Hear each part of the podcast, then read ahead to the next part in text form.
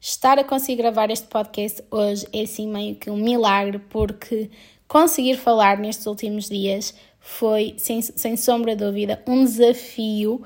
Essa coisa tão básica, tão simples e para mim que tão prazerosa que eu estive privada desde, sei lá, desde segunda. Eu acho que vinha, vinha piorar, mas desde segunda que eu comecei a ficar efetivamente mal das minhas aftas e não conseguia falar. Eu tive que restringir ao máximo o meu número de palavras gastas para evitar ao máximo tocar na afta.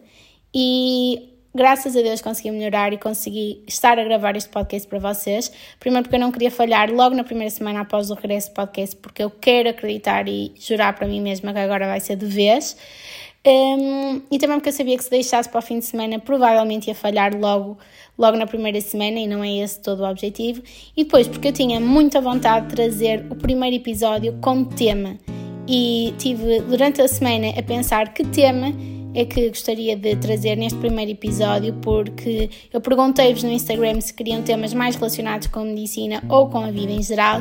O tema deste episódio é maternidade. Sejam bem-vindos a mais um episódio do Verbo Ir. Para outro lado, ficar é passado. E o verbo é ir, verbo é ir. Eu vou voar para outro lado, ficar é passado.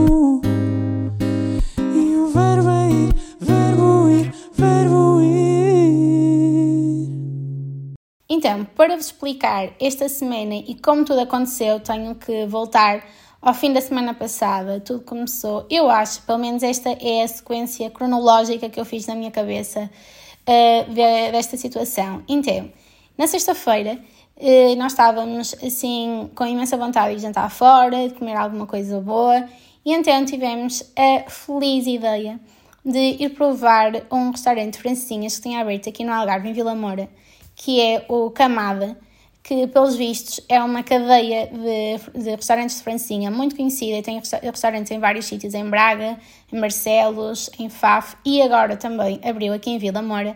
E basicamente é uma receita de francesinha que imita, vá, um, o molho da taberna belga, que para mim é o melhor sítio de francesinha.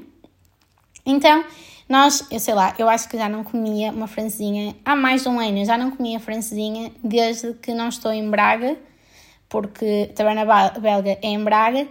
Hum, então eu acho que já não comia francesinha, mesmo seguramente há mais de um ano. E tinha aquela vontade, tinha aquela, apetecia mesmo, pronto. Uh, só que eu já sabia, porque isto inevitavelmente acontece sempre eu já sabia que ia comer a francesinha, na hora ia-me saber maravilhosamente bem, e foi o que aconteceu, mas depois vinham as sequências e as consequências da bela francesinha. Então, primeiro, no carro, logo à ida, nós já estávamos super atrasadas e houve aquela indecisão de pedir meia francesinha ou uma francesinha. Eu peço, eu como sempre, meia francesinha, eu nunca consigo comer uma francesinha. Mas sei lá, a goleira tanta que eu disse: Oh, pronto, vou pedir. Eu achava que não ia conseguir comer uma, mas ia querer comer um bocadinho mais do que meia. Então disse: Vou pedir uma. Pedi uma francesinha. Logo aí começou o erro. Depois chegamos lá, chega a francesinha, ótima.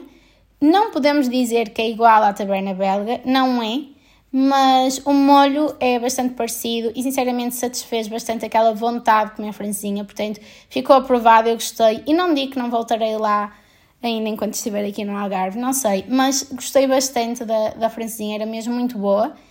Um, e obviamente que não comi uma francesinha inteira, eu deixei praticamente metade da francesinha e já estava tipo cheíssima.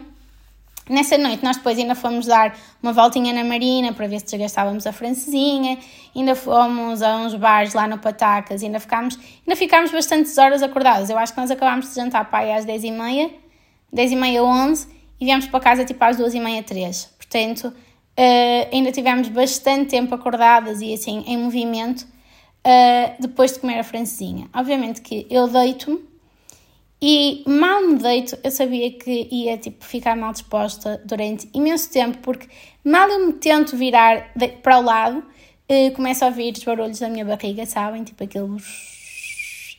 e, e percebi, ok, não dá, tive que dormir de barriga para cima. E não sei se isto também vos acontece quando comem francinha, porque francinha é mesmo uma comida muito pesada. Isto geralmente já me acontece quando vou jantar fora, principalmente se for tarde.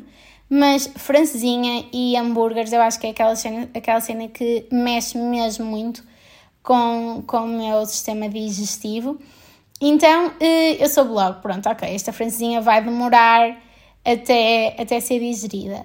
Eh, como eu tenho estado a fazer jejum de 16 horas, nesse dia, tipo, não me custou rigorosamente nada. Eu lembro-me que acordei e ainda estava completamente saciada da francesinha. Aliás, eu sábado e domingo estive a trabalhar, estive, estive a fazer urgência. E também é uma coisa que posso falar aqui neste, neste episódio. Foi a primeira vez que eu estive a fazer urgência sábado e domingo, ou seja, fiz 12 horas no sábado e 12 horas no domingo, eh, em pediatria. E, e tenho que vos confessar que é duro, malta. É duro fazer urgência ao fim de semana, uh, principalmente porque ninguém está no hospital, ou seja, não, não há aquela parte de ir lanchar ou fazer uma pausa, não existe. O hospital está assustadoramente deserto, só está lá mesmo quem está a trabalhar nas urgências e assim. Um, e foi duro porque todas as outras pessoas estavam a fazer coisas, não é? estavam a ir à praia, ainda estavam um tempo ótimo e eu fiquei os dois dias. Eu acho que trabalhar um dia, sobretudo se for o domingo, até compensa, porque pelo menos aqui no Algarve eu não sei como é que isto é nos outros sítios, portanto não vou estar a generalizar, mas normalmente o domingo é o dia que ninguém quer fazer, então é o dia que tem mais regalias. Neste caso, no Algarve, fazer trabalhar um domingo dá-te direito a um dia sem horário e a uma folga. O que é que é um dia sem horário? Um dia sem horário é um dia que tu podes gozar na semana anterior à folga ou na semana seguinte em que não vais trabalhar eh, e eh, a folga é podes usar, gastar quanto quiseres. Pronto, é como se fosse um dia de férias. Obviamente compensa porque por um, um dia dá-te dois. Pronto, e, e agora vai-me saber bem nesta próxima semana que aí vem eh, estar a usufruir dessas folgas. Mas a verdade é que os dois dias é, foi mesmo muito pesado, porque eu fui trabalhar portanto, das 9 da manhã às 9 da noite no sábado. Estava cansada porque me tinha deitado tarde nessa noite e então estava cansada, vim para casa, nem sequer jantei, vim dormir, estava ainda mal disposta da francesinha, para vocês verem, terem noção. Uh, no domingo acordo outra vez, vou trabalhar às 9 da manhã e venho para casa outra vez às 9 da noite e nessa noite eu nem sequer consegui ver, sei lá, a meio a gala do Big Brother porque estava mesmo cansada. E às vezes o cansaço não é de estar. Uh, o facto de estar a trabalhar, é só o facto de estar lá no hospital 12 horas é cansativo. Acresce o facto de que eu estou em pediatria e em pediatria eu acho que é um serviço particularmente cansativo por causa do barulho. Eu acho que. Uh, não, não, não sei se as pessoas que não trabalham no hospital não têm essa noção, mas o hospital é um sítio mesmo muito barulhento e, e com uma dinâmica mesmo muito intensa, então só aquele barulho, aquela confusão e aquelas luzes cansam.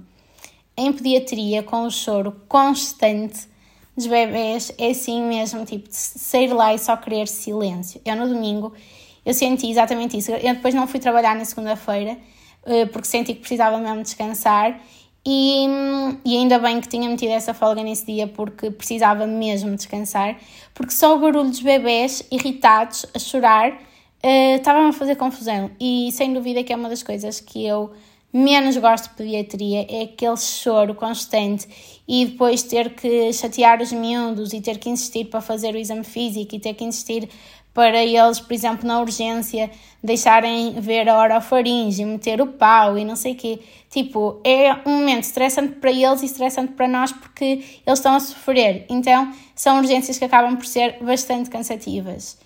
Uh, mas pronto, basicamente eu fui trabalhar um, e logo no domingo eu senti que a minha boca já estava assim, tipo, a rebentar. Já estava a ficar cheia de aftas Hum, eu não sei se foi nesse dia que eu comi a tosta de queijo fresco. Não, porque nesse dia já comi a, tosta, a torrada. Pois, eu também comi uma tosta de queijo fresco com tomate no hospital e, e senti logo com o tomate que a minha boca estava a ficar completamente destruída e nessa altura senti logo que isto ia acontecer e que estava a começar. Na segunda-feira, meu dito, meu feito, eu acordo já com a boca inchada, mas foi agravando terça-feira, quarta-feira, foi agravando, mas agravando muito. Agravando ao ponto de eu ter que tomar morfene, não melhorou, tive que tomar corticoide, tive, tinha que andar com um saco de gelo para, para desinchar aqui a zona da cara e para aliviar. Uh, mesmo, foi mesmo muito doloroso. Então eu sinto que esta semana, eu passei esta semana, tipo, eu ia, ia trabalhar e vinha para casa e vinha-me deitar porque eu não conseguia falar, eu não conseguia comer quase. Então eu só comia, houve dois dias que eu só comia iogurtes com cereais porque era fresco e estava mesmo com muitas dores e eu não estava a aguentar de todo. Eu já estava a pensar, tenho que ir a algum sítio, porque eu sempre tive aftas, eh, mas esta afta estava mesmo a ser muito dolorosa em particular. E, então depois tive que tomar uma medicação mais forte que nunca tinha tomado, que foi, foi o corticoide sistémico, o corticoide oral. Nunca tinha feito corticoide oral para aftas. Uh, não, não é que eu esteja a aconselhar, mas pronto, tive mesmo que ser porque estava mesmo com muita dor, estava mesmo com a cara super inchada. Eu nunca agradeci tanto uso de máscara. Aliás, eu, eu nem sequer esperava para entrar no hospital para pôr a máscara. Eu estava a chegar perto do hospital e eu, eu não queria que as pessoas me vissem, porque eu estava completamente deformada, eu estava com a cara mesmo muito inchada. E, e, pronto, nunca agradeci tanto o facto de usar máscara, porque se eu não usasse máscara e tivesse que ir trabalhar assim, tipo, ninguém me ia dar credibilidade de trabalhar com aquela cara, com aquele lar desmazelado porque eu estava mesmo com a cara mesmo muito mal. Um, e pronto, basicamente esta semana foi assim, eu sem conseguir falar, sem conseguir comer, não fui ao ginásio nem nada porque eu não queria simplesmente andar com a cara assim, tipo, estava-me a custar imenso. Entretanto, ontem, eh, quinta-feira, fiz novamente urgência e eu na quinta-feira tinha posto este prazo limite, que é se eu na quinta-feira não estiver melhor, eu tenho que ser vista por estomatologia ou assim alguma coisa para, para verem se precisa de antibiótico ou alguma coisa assim mais, mais grave. Uh, mas pronto, ontem, como já tinha feito a segunda toma de corticoide, uh, estava a melhorar. Eu ainda estou inchada, ainda estou com a boca inchada, ainda estou com a cara inchada e ainda me dói, tipo, ligeiramente, mas consigo falar, consigo comer, então estou muito melhor, então depois acabei por não ir. Mas esta semana foi muito isto, foi muito ácido. Aliás, eu nem sequer tirei Be Real porque eu, eu passei a semana toda com saco de gelo uh, na cara. Portanto, não havia, eu não queria mesmo, estava péssima, péssima, péssima. E, e é engraçado porque há uns tempos atrás eu até estava com ideias a pensar uh, em colocar uh, ácido hialurónico nos lábios. E meu Deus, eu agora como fico os lábios inchados eu disse, nem pensar, ficou horrível, horrível, horrível, horrível.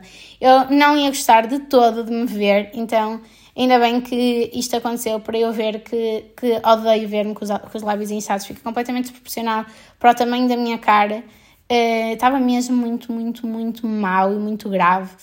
Uh, mas pronto, basicamente passou-se esta semana assim e custou-me mesmo muito porque eu não, eu não queria falar para não me doer mas ao mesmo tempo a coisa que eu mais gosto de fazer é falar. Então, por exemplo, mesmo no hospital, eu estava a fazer o meu trabalho, não é? Ia ver os bebés e normalmente eu faço sempre aquela conversa de circunstância com as mães, tipo, ai, como é que está a menina, como é que comeu, como é que dormiu, um, e pronto, tipo, faço sempre ali um bocado de conversa enquanto estou, sei lá, 20 minutos a, a fazer o exame físico ao bebê e nestes dias, nada. Eu, tava, eu tipo entrava, dizia, então, mamou, fez xixi, fez cocó, ok, fazia o meu exame físico, pronto, mãe, está tudo bem. Porque eu não conseguia falar, eu não conseguia mesmo uh, falar mais do que isso e estava assim em, em serviços mínimos. Só que como eu estava com a máscara, as pessoas não viam que, como é que eu efetivamente estava, o que para mim era melhor porque preferia uh, não me dar esse, esse sinal de fragilidade, não sei, mas pronto.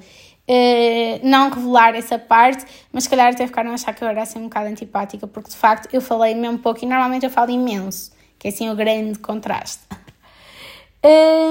Para além disso, ontem fiz novamente urgência e o médico com quem eu estive, uh, nós vimos três bebés ontem com doença de mão, pé, boca e, e, eles também estavam com aftas e eu até acabei por lhes perguntar, ah, então o que é que vamos dar para as aftas e não sei o quê. É que eu, esta semana eu também tive KO com aftas. E depois eu até lhes mostrei e eles disseram: uh, Isso tu apanhaste aqui de certeza absoluta.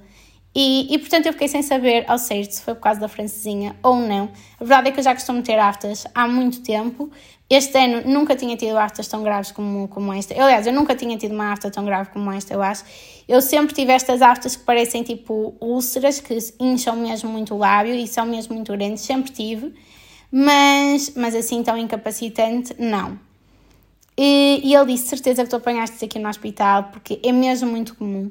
E depois, ainda por cima, eu tenho o péssimo hábito de roer as unhas, e toda a gente sabe que na urgência, principalmente na pediatria, por mais que eu acho que estou, constantemente a lavar as mãos, porque antes de tocar e depois de tocar um bebê, lavo sempre as mãos. Pronto, estas coisas obviamente que acontecem, então também pode ter sido por isso, não sei. Uh, mas pronto, foi assim. Não tenho muito mais para vos contar desta semana. Foi a urgência, foi a minha última semana aniversário uh, e foi por isso que eu também me lembrei deste tema para este podcast. Porque a verdade é que aniversário eu tenho que vos confessar que no primeiro dia eu fiquei completamente em pânico. Eu acho que foi o pior dia desde que eu estive aqui no Algarve. Eu, eu, eu até fiquei um bocado com vontade de chorar nesse dia, no hospital, ou seja, não foi quando vim para casa, foi mesmo no hospital, porque foi o primeiro dia de pediatria e, e depois fomos para o, berçário ver logo bebés. E isto é tudo muito engraçado e os bebés é muito, têm muita, pronto, é assim, muito querido, muito fofinho. Pronto, toda a gente acha muita piada a pediatria, mas eu acho que a pediatria é muito romantizada e a verdade é que eu nunca tinha tido um contacto muito próximo com recém-nascidos. Uma coisa é pediatria geral, outra coisa é uh, anel, berçário, pronto, os recém-nascidos. E no ano passado, no sexto ano, por acaso, tive a maioria do tempo do estágio de, de pediatria, tive na neonatologia, no berçário, e, e agora nós temos que fazer um mês de berçário e um mês de internamento. Só que no berçário nós vemos os bebés sozinhos. E então, no primeiro dia de pediatria, nós tivemos uma aula teórica com o exame completo do recém-nascido, com tudo o que nós tínhamos que ter atenção, tudo basicamente o que nós tínhamos que ter, eh, relembrar tudo o que tinha a ver com o exame físico do recém-nascido, mas também do acompanhamento da, da grávida, do bebê, pronto, as rotinas de análise, etc, etc. E nesse dia, que foi aí que eu fiquei um bocado em pânico, um bocado não, fiquei mesmo muito em pânico, foi quando, eh, basicamente, eh, a interna de pediatria estava a apresentar e cada vez que passavam-se lá dizia isto é muito importante. E dizia, tenho que fazer ver isto, não sei o que, se isto acontecer tenho que fazer isto, se isto acontecer tenho que fazer aquilo. Passávamos para o slide seguinte, ah, isto aqui também é que é mesmo muito importante. Passávamos para o slide seguinte, ui, isto aqui então, meu Deus do céu. Hum, e basicamente foram para aí 3 horas ou 4 horas ela a dizer que aquilo era tudo super, hiper, mega importante, era tudo muito detalhado, mesmo muito detalhado, com muito pormenor, e eu só pensei, como é que eu vou saber isto tudo amanhã para estar a ver bebés sozinha? Pronto, fiquei um bocado a flipar completamente. Entretanto, nesse mesmo dia fomos ver bebés e no dia seguinte eu estava de urgência, então não fui para o berçário. Tudo, eh, entretanto, fui ao Porto, voltei e então começa o meu primeiro dia de aniversário. E vocês não têm noção, mas é mesmo muito engraçado porque, obviamente, que quando nós vemos os bebês e as mães uh, no primeiro dia de vida do recém-nascido. Então somos assim dos primeiros contactos que elas têm com médicos, porque têm a, a, a, o contacto com a ginecologista e com a obstetrícia no parto, etc. Mas depois do parto, em termos de pediatria, somos a primeira pessoa que vai ver o bebê. E isto para os pais que, obviamente, são super estressados e que querem saber tudo e estão bastante nervosas com tudo, é um momento importante porque é a primeira pessoa que vai ver o teu filho e, e tu queres ter a certeza absoluta de que está tudo bem. Então, no primeiro bebê que eu vou ver, não é?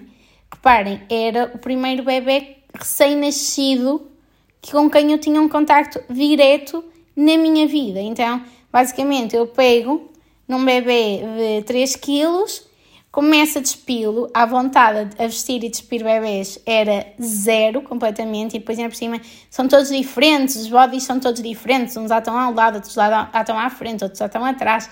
É, tem assim umas dinâmicas um bocado esquisitas, e logo no primeiro bebê, fralda suja.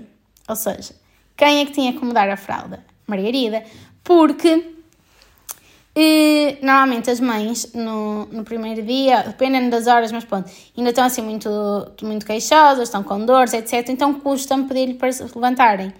Então, normalmente, sempre que os bebés têm a fralda suja, sou eu que lhes mudo a fralda. Só que, qual é que é a minha experiência a mudar fraldas? Como podem imaginar, nenhuma. Eu, eu, eu não me lembro se alguma vez tinha mudado uma fralda, mas mudei pronto, não foi assim nada especial.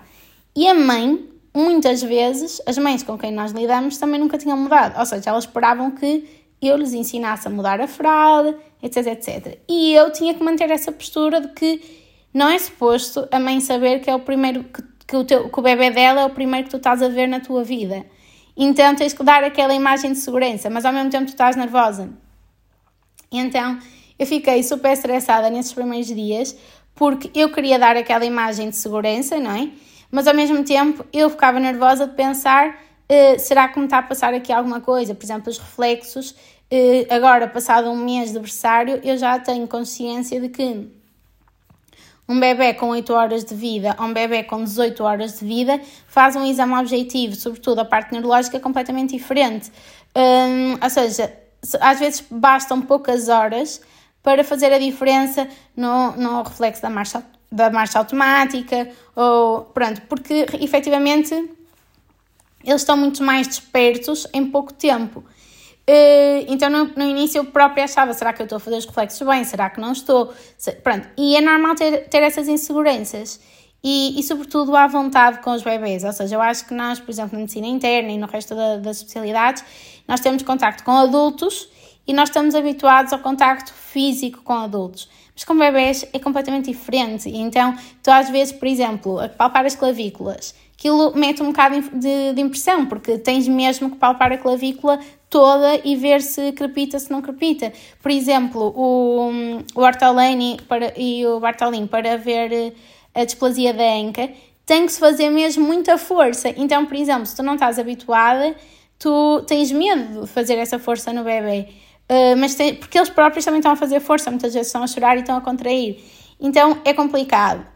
E, e eu pensei que normalmente não é, as mães estão à espera de ser reconfortadas, é o, é o, é o suposto, serem reconfortadas e tranquilizadas pelos médicos, mas aquilo também era nos meus primeiros dias e é normal eu não me sentir capaz de dar e transmitir essa segurança.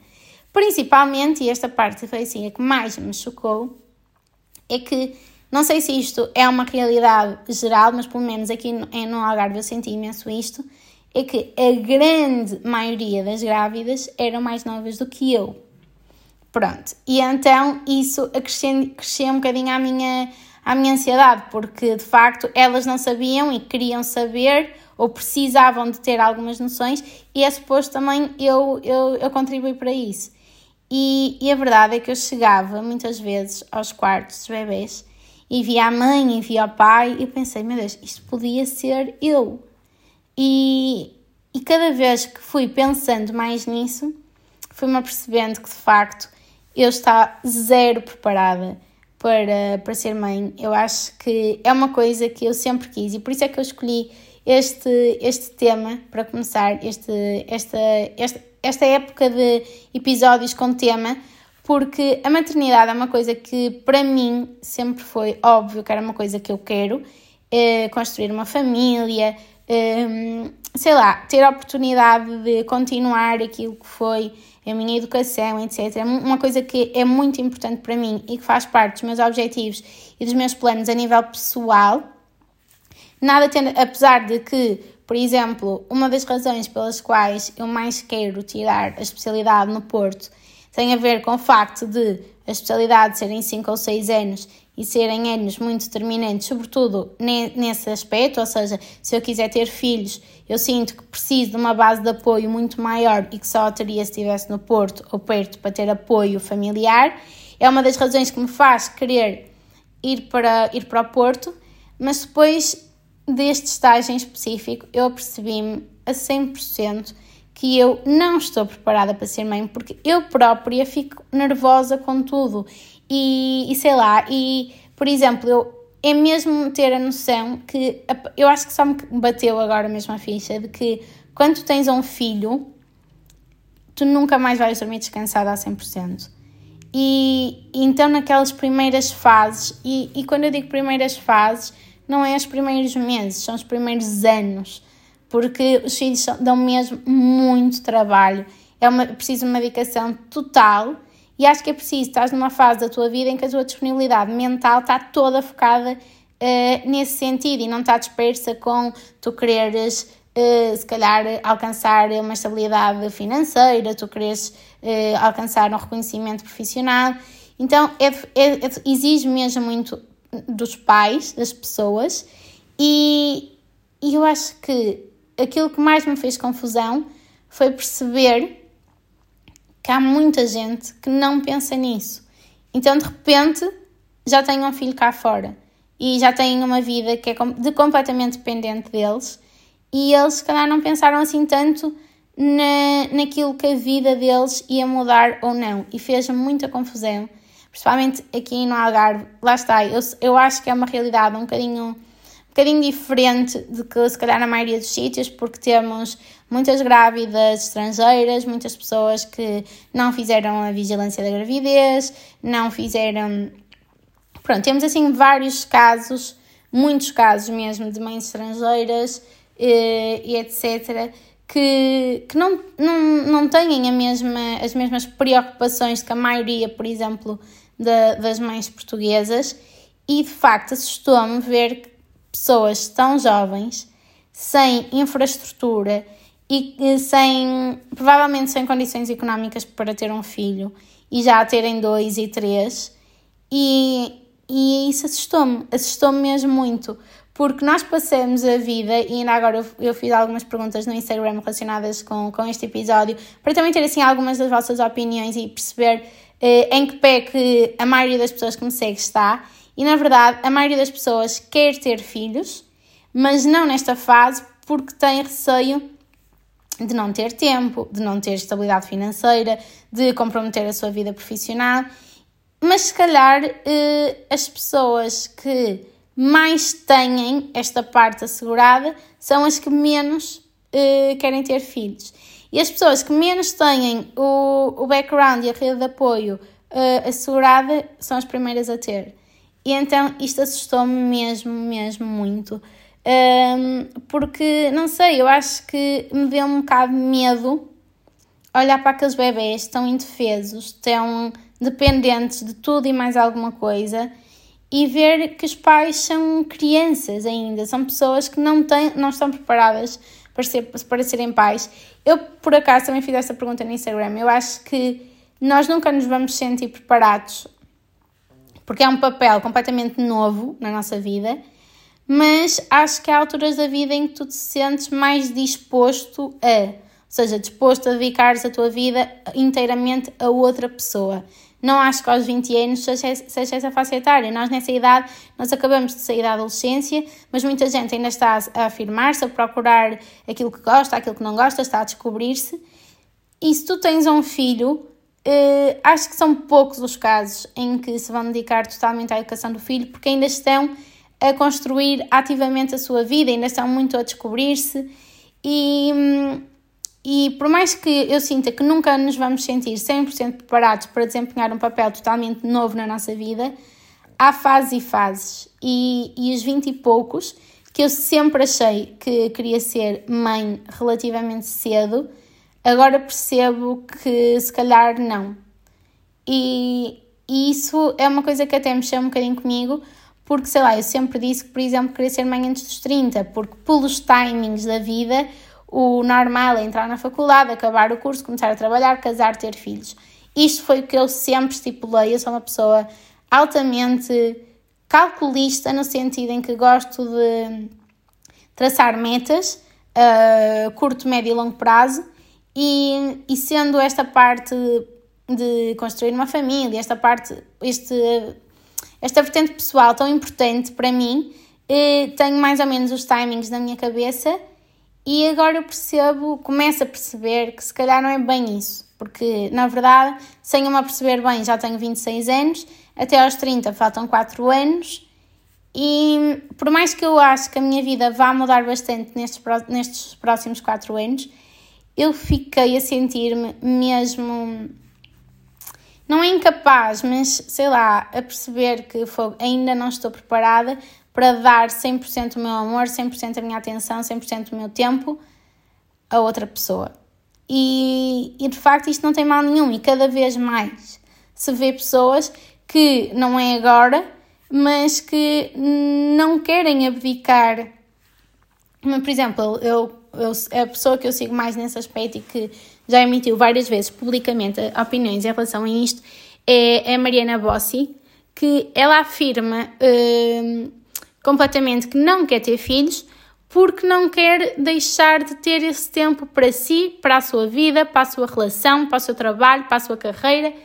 E, e eu não me coloco hum, de todo nesse, nesse grupo, mas começo a perceber que realmente não tem mal tu sentires que ainda não estás pronta para dar tanto que é preciso, porque é mesmo preciso muito.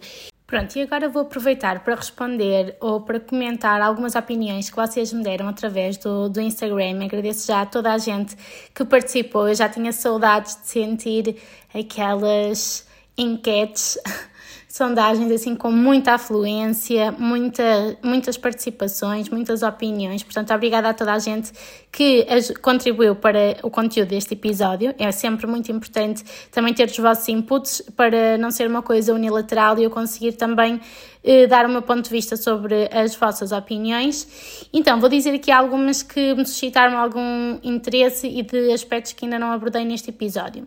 Então, a Bruna eh, diz que um obstáculo para ela não ter filhos proximamente é o não ter uma relação estável ou não estarem mutualmente preparados. O que é que eu penso sobre isto? Eu acho que uma relação estável, obviamente, que é um requisito básico, importantíssimo para dar um passo importante como ter filhos.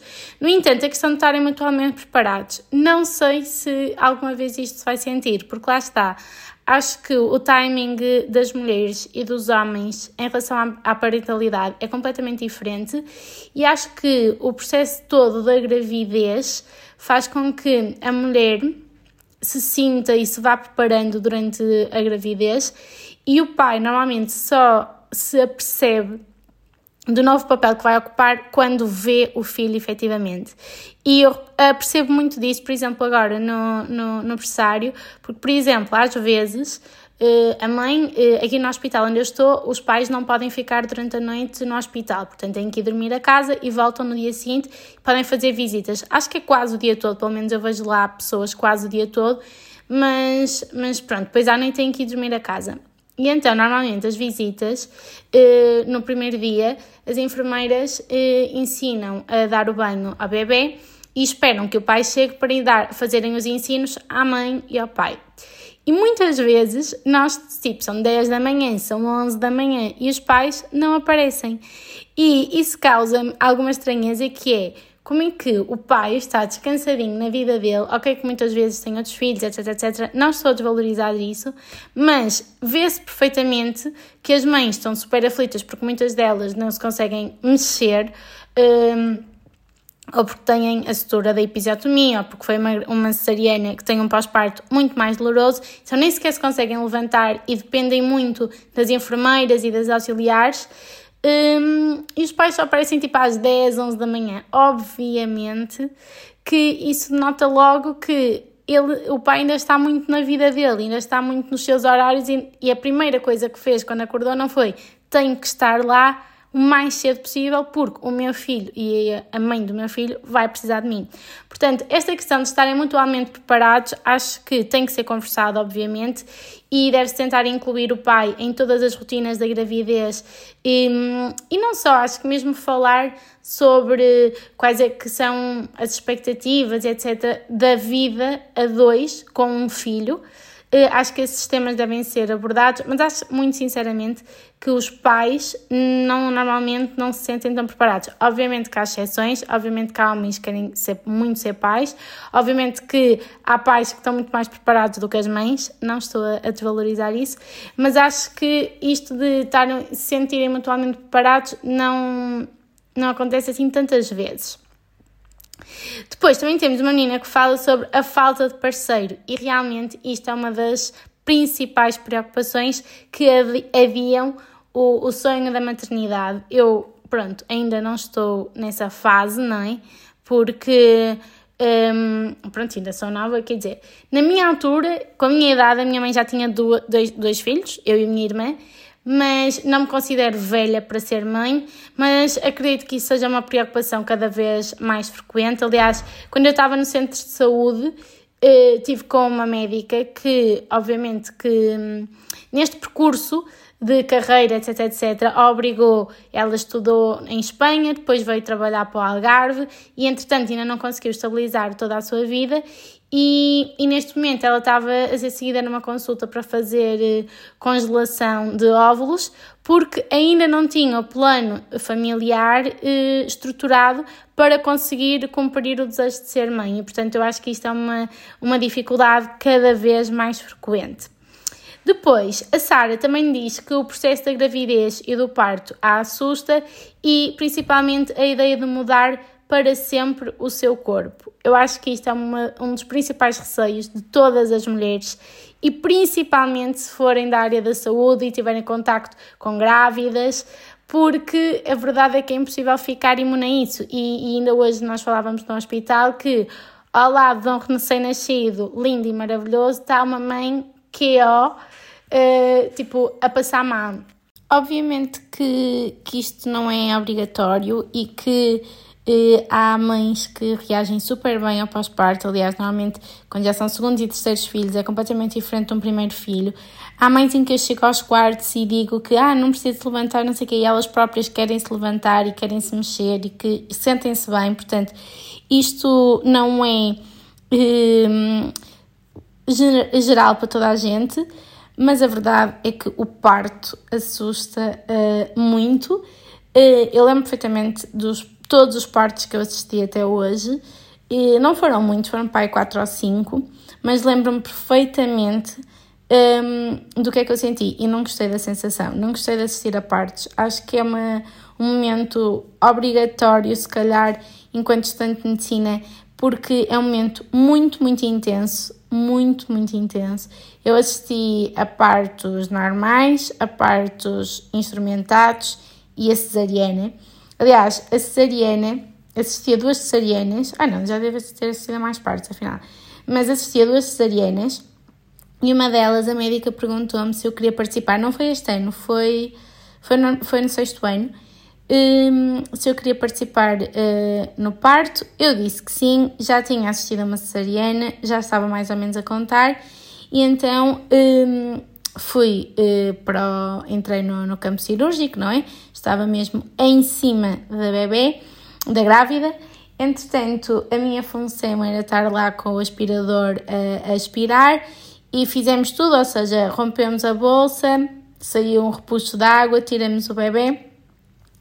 A ação já tinha ocorrido praticamente toda e do nada eu começo-me a sentir mal e tive que sair e tive que parar e, tive, e não voltei depois do bebê nascer, porque são emoções mesmo muito fortes. Eu lembro perfeitamente de ter ficado aflita, porque, pronto, no momento em que o bebê está a nascer, eu nunca tinha estado assim tão em cima e, e vi, vivi aquilo muito intensamente. E depois houve uma espécie de descarga e comecei-me a sentir mal depois, depois do bebê ter saído. E, e, pronto, fiquei assim um bocadinho assustada, mas sem dúvida que os partos instrumentados me assustaram imenso, imenso, imenso, imenso. Uh, não, não que as pessoas que o estivessem a fazer não soubessem ou não estivessem preparadas, de todo que não é isso, mas é um momento até algo violento que exige bastante técnica, bastante força, é, é um, fisicamente não, não, é um, não é um momento fácil nem para a mãe nem para os médicos e, e lembro-me que isso me impressionou bastante. Então eu acho que é normalíssimo toda a gente ter medo do parto mas sobretudo quem tem mais alguns conhecimentos, ou seja, primeiro tens muito mais tendência a pensar nas coisas que, que correm mal, que podem eventualmente correr mal.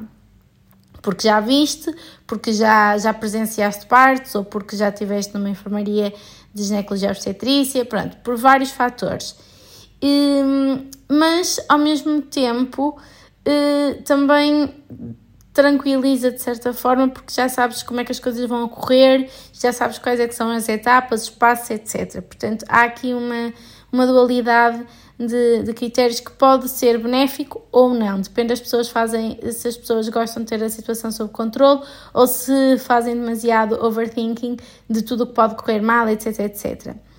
Eh, relativamente à questão das mudanças corporais, são sem dúvida uma das coisas que mais me assusta, não propriamente com a questão de ficar gorda ou de me ver gorda ou de não conseguir voltar ao meu corpo normal, mas sei lá, a mim assusta-me porque eu tenho uma fisionomia muito infantil, já não tanto porque desde o ano da PNA que engordei bastante, então mudou um bocadinho o meu corpo, mas ainda assim eu tenho, eu sou muito pequena, eu tenho uma estatura muito estreita, tenho os ombros muito estreitos, hum, pronto, sou mesmo uma pessoa pequena, eu visto roupa de criança, etc, etc. Então faz-me confusão eh, imaginar-me de outra maneira, ou seja, faz-me confusão imaginar-me tipo uma barriga que não consigo ver os pés, que não me consigo mexer, que não me consigo deitar.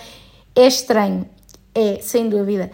Mas acho que também, cada vez mais, as pessoas têm muito mais preocupações durante a gravidez e já não existe aquela idealização dos desejos de comer tudo e mais alguma coisa que não conta, que não faz mal, que não tem, que não, não, não tem pecado. Acho que já ninguém usa a desculpa dos desejos da gravidez para comer tudo o que lhe apetece, porque ninguém quer passar por uma, uma transformação corporal mais do que o desejado. E acho que para isso contribuiu muito a questão das pessoas, das Instagrams e das influências, e obviamente que não estou a falar do exemplo de Carolina Patrocínio, porque aquilo só acontece com alguém que tem um corpo extremamente musculado, extremamente preparado, em que basicamente só aumenta o, o tamanho da bolsa amniótica e do bebê e depois aquilo sai e volta tudo ao normal, porque a musculatura está muito trabalhada, muito definida e, e, obviamente que quanto mais força no pavimento pélvico, etc, etc, que esses músculos são trabalhados pelas pessoas que fazem bastante exercício físico, tudo isso ajuda na recuperação. E eu acho que as pessoas normais, quando começaram a ver esses exemplos das influencers que rapidamente voltam à forma física normal, com, obviamente com exercício e com hábitos alimentares, também incutiram um, essas regras nas suas próprias gravidezes e eu noto que é cada vez menos frequente. Primeiro, também há um trabalho, obviamente, dos médicos para desincentivar uh, ao ganho de peso em excesso, etc, etc, porque não é bom nem para a mãe nem para o bebê. Mas acho que uh, também existe esta parte uh, social, através de muito de, dos testemunhos das redes sociais, de que é possível manter um corpo relativamente normal Uh, obviamente que é suposto, há, há, um, há determinados pesos que, que, é suposto alcançar, um aumento de peso que é suposto alcançar durante a gravidez, mas não são aqueles 25, 30 quilos, que isso é, isso é uma exorbitância impensável, é quase metade de mim, mais de metade de mim, de, de, dobro de uma gravidez, e obviamente que ficava, fica dificílimo voltar ao teu corpo prévio à gravidez quando se ganha 25 quilos, quer dizer, é, é, é ridículo, é muito mesmo. É uma transformação corporal muito grande se pensarmos que são 9 meses. Pronto, eu acho que mesmo no hospital cada vez menos eh, se vê isso e ainda bem, porque é, é melhor para todos. Depois, mais coisas. Ah, a Laura Guerreiro fala então na responsabilidade de educar um ser humano que é gigante. E eu acho que isto é cada vez mais assustador.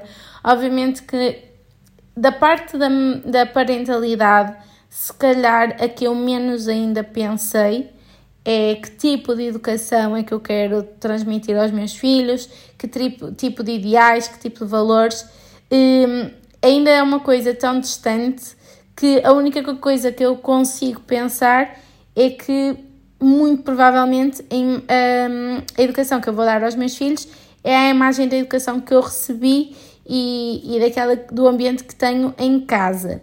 Agora, cada vez mais e surgem imensas teorias, por exemplo, mesmo relativamente à, à introdução alimentar, um, várias teorias, até médicas, que estão a surgir, eh, que tem muito a ver com estas novas formas de educar as crianças, a educação positiva, etc, etc. Uh, ainda estou numa fase completamente distante de, disto e, portanto, ainda não estudei este assunto, digamos assim, mas, mas sem dúvida que compreendo que, de facto, é cada vez mais importante nós pensarmos antecipadamente que tipo de educação e que tipo de valores é que queremos transmitir aos nossos filhos, um, porque hoje em dia parece que isso já está assim um bocado uh, perdido e como a educação que provavelmente os nossos pais receberam, a geração dos nossos pais recebeu, foi tão diferente da nossa, uh, está-se a sentir nas crianças hoje em dia. Um, e, e, pronto, é normal que seja uma preocupação e eu também concordo com, com esta preocupação. Depois, a Bruna também fala aqui que eh, tem medo de não ter paciência para os primeiros anos, que são dificílimos. E sobre isto, por acaso, eu já ouvi várias opiniões, ou seja, eu já vi que, eh, como efetivamente os primeiros anos são assim os piores, eh, é bom ter os filhos todos assim seguidinhos, porque sei lá, são 5 ou 6 anos piores e mais cansativos e mais desgastantes eh, da tua vida, em que te vês privado muitas vezes de planos a dois sozinhos, de estás muito mais cansada, etc, etc, porque requer um esforço quase 24 horas por dia, eh, porque ainda por cima tens outro filho, outro filho, então depois voltas outra vez a amamentar, voltas outra vez à privação de sono. Há muita gente que diz que, que o ideal é ter um ano, um ano e meio de diferença entre, entre filhos, mas também há muita gente que diz que não, que quando tem um filho, deixa melhorar e depois estar um bocadinho bem outra vez para ganhar fogo, para, para voltar ao ataque e voltar eh, a, a passar por, pelos anos difíceis, que são sem dúvida os primeiros. Mas também a verdade é que os bebés, quando têm um, dois, um ano, eh, os recém-nascidos, são muito come e dorme. Eu sinto que eles começam a dar verdadeiramente mais trabalho quando começam a andar, quando querem ter mais liberdade, quando querem explorar tudo que os rodeia, que nós não podemos largar um segundo, uh, do que propriamente quando estão no, no berço a dormir e a comer. E, e basicamente tem a questão de ter que se acordar durante a noite, que deve ser bastante cansativa, mas durante o dia tem-se períodos em que, em que se pode descansar. Mas concordo que os primeiros anos devem ser assim dificílimos. Agora, eu não sei o que é que são, os, o que é que são considerados os primeiros anos, uh, mas, mas pronto. A Luciana Freitas uh, diz que tem medo de ser mãe tarde e, e, e é uma estudante de medicina.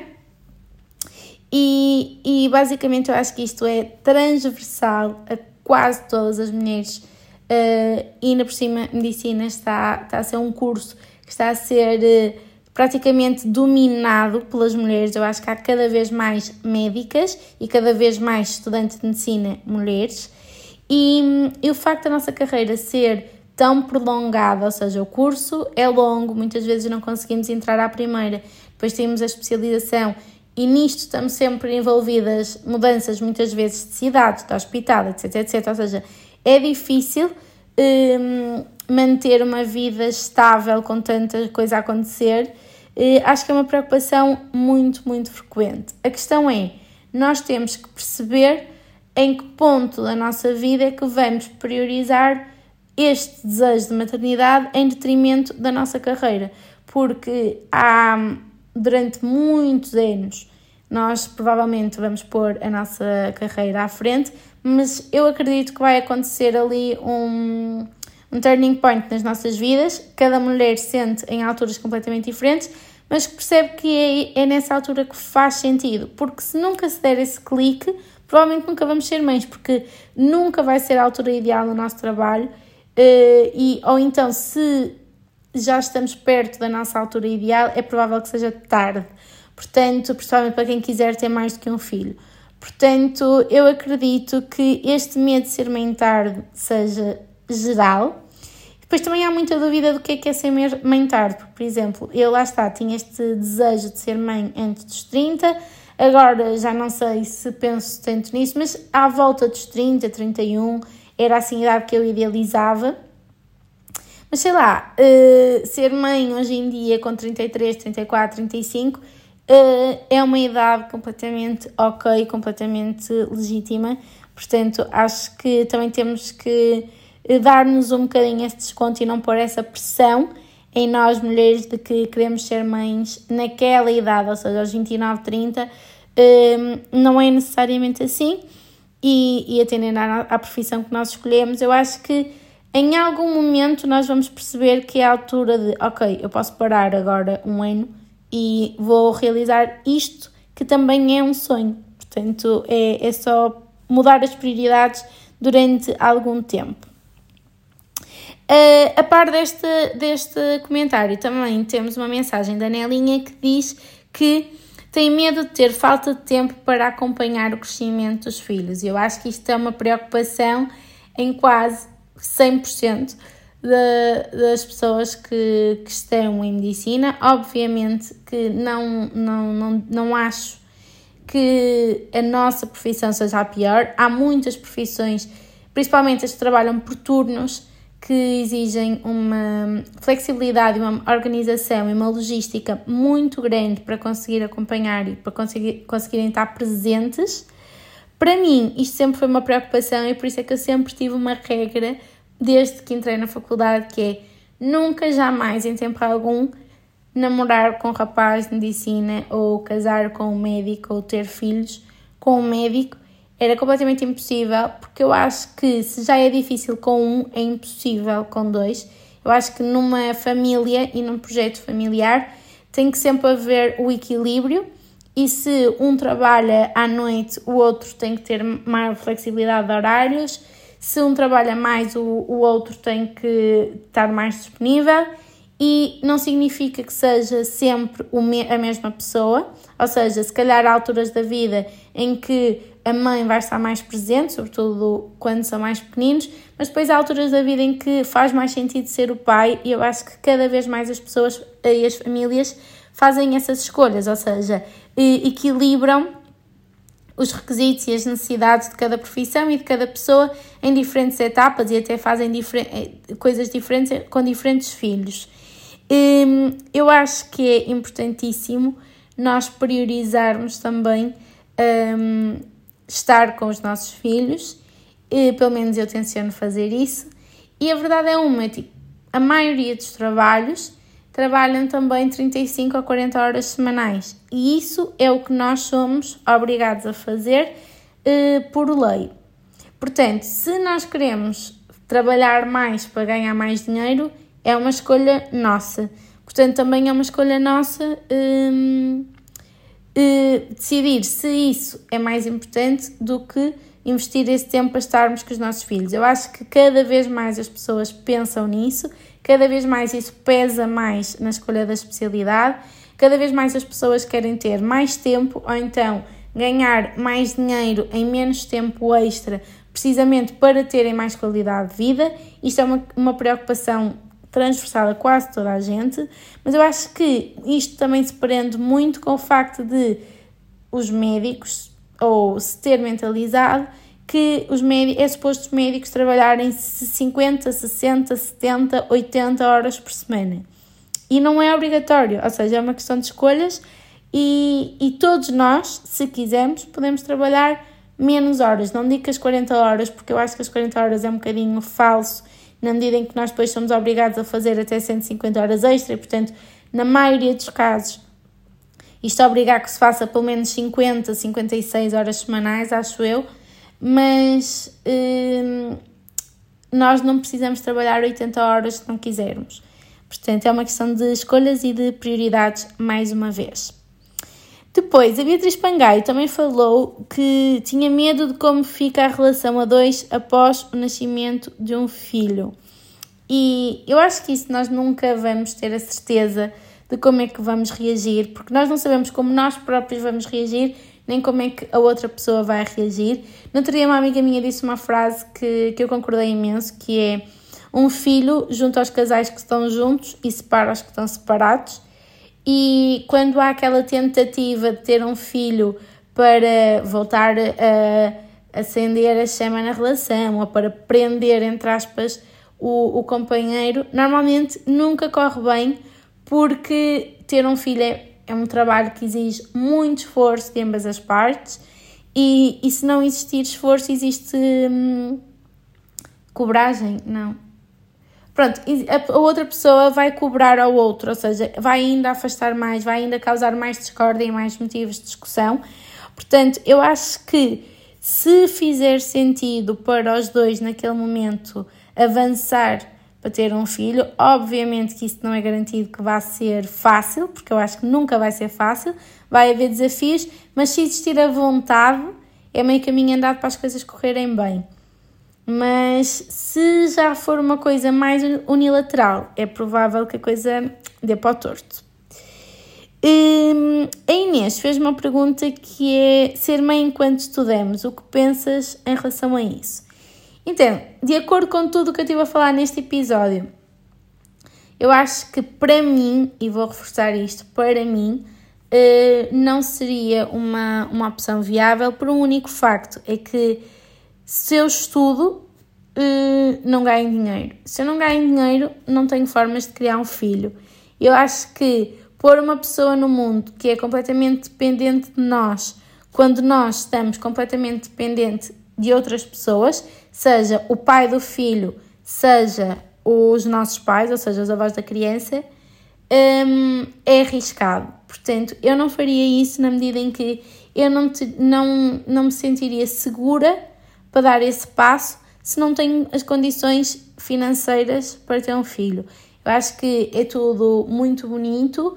É, é, ter filhos realmente é uma coisa ótima, fantástica. Obviamente que não estou aqui a falar em todos os casos, não estou aqui a falar de uma gravidez indesejada, um, que não foi planeada, pronto, acidentes. Não estou a considerar isso mas uma gravidez planeada e desejada enquanto estuda, para mim, não, não faria qualquer tipo de sentido, porque não tinha estrutura para, para receber um filho.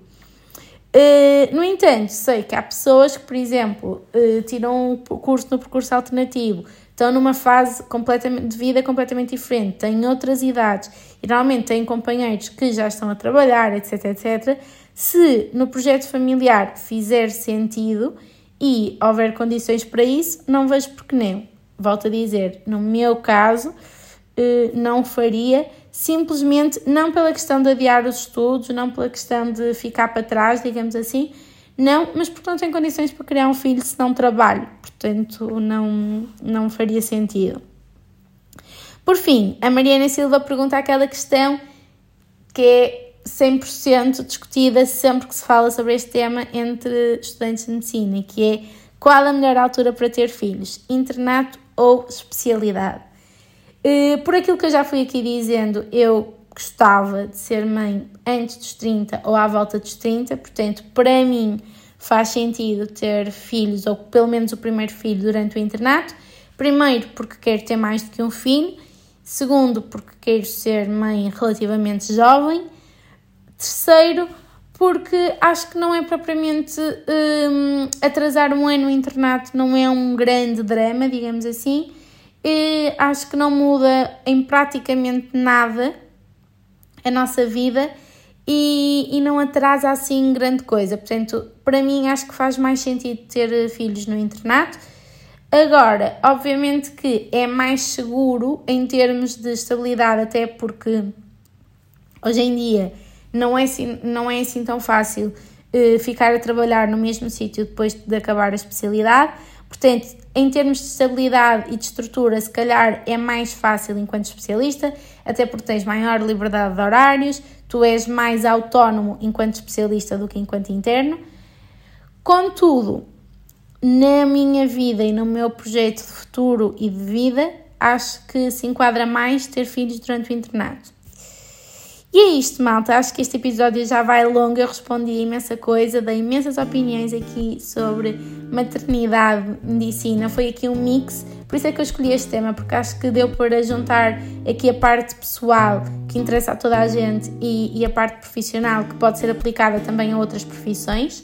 Eu espero que, que vocês tenham gostado e vemo-nos no próximo episódio. Beijinho. Eu vou Voar pro outro lado, ficar é passado. E o verbo é ir, verbo é ir. Eu vou voar pro outro lado, ficar é passado.